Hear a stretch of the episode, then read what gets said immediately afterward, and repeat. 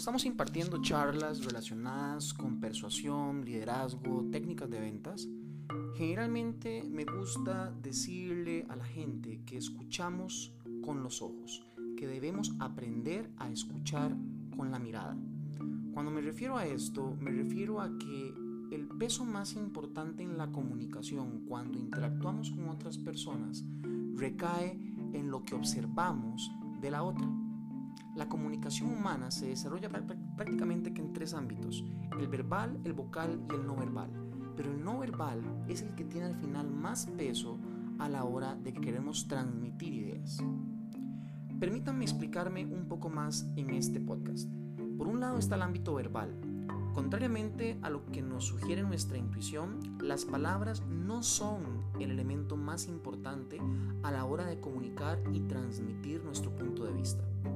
Según se ha demostrado en innumerables investigaciones, solo una pequeña parte de nuestras palabras alcanzan su meta. Un gran porcentaje de estas quedan perdidas o simple y sencillamente no son entendidas o no se les presta atención en el camino. Un pequeño test nos puede ayudar a entender que esto es así. Si pensamos en lo último que hemos escuchado, el último debate político que hayamos visto en televisión, comprobaremos que solo permanecen en nuestra memoria dos o tres frases o titulares. Por otro lado está el ámbito vocal. Además de las palabras, el tono de la voz es decisivo en la transmisión del mensaje. Así, por ejemplo, un sarcasmo o un tono brusco o despectivo, una voz levantada o amable, están directamente relacionados con la interpretación que el receptor tiene de nuestro mensaje. Por último de los tres elementos nos encontramos con el ámbito no verbal, el que les hacía mención hace un momento y donde quiero que resaltemos su relevancia.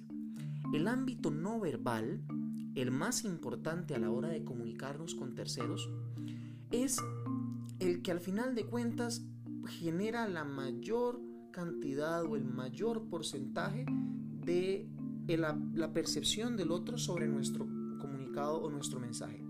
Nuestros indicadores no verbales, paradójicamente, son los que tienen mayor importancia en el ámbito de la comunicación. El lenguaje corporal, la postura, la presencia, los gestos, las expresiones faciales y el contacto con la mirada comunican la mayor parte de lo que intentamos decir.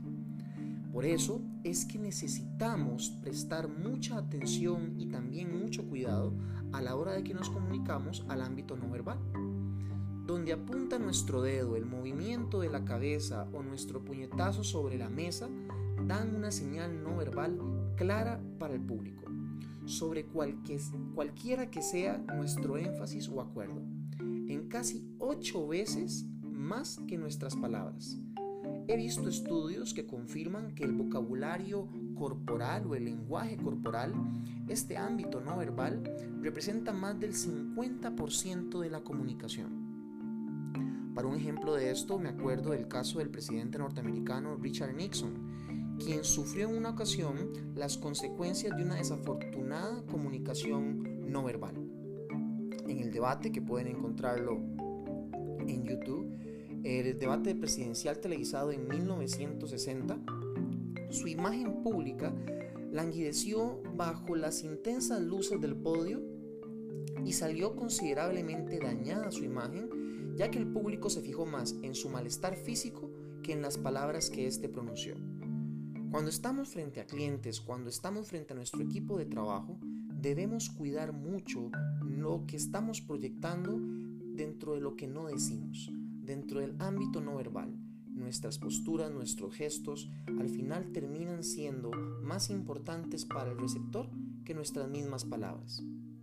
Cuando somos especialistas, expertos o nos dedicamos al tema de interactuar con otros y de expresar nuestras ideas, transmitir y vender, debemos aprender a escuchar hasta con los ojos. De mi parte un gusto haber podido compartir con ustedes nuevamente en este podcast. Recuerden descargar la aplicación Radio Onda Tica disponible tanto para Android como para iOS y también recordarles que ingresen en nuestro sitio web jdavidulloa.com para que registren ahí su correo electrónico de forma gratuita y estén recibiendo constantemente, de forma semanal, consejos, tips e información sobre el mundo de los negocios y el mundo del marketing.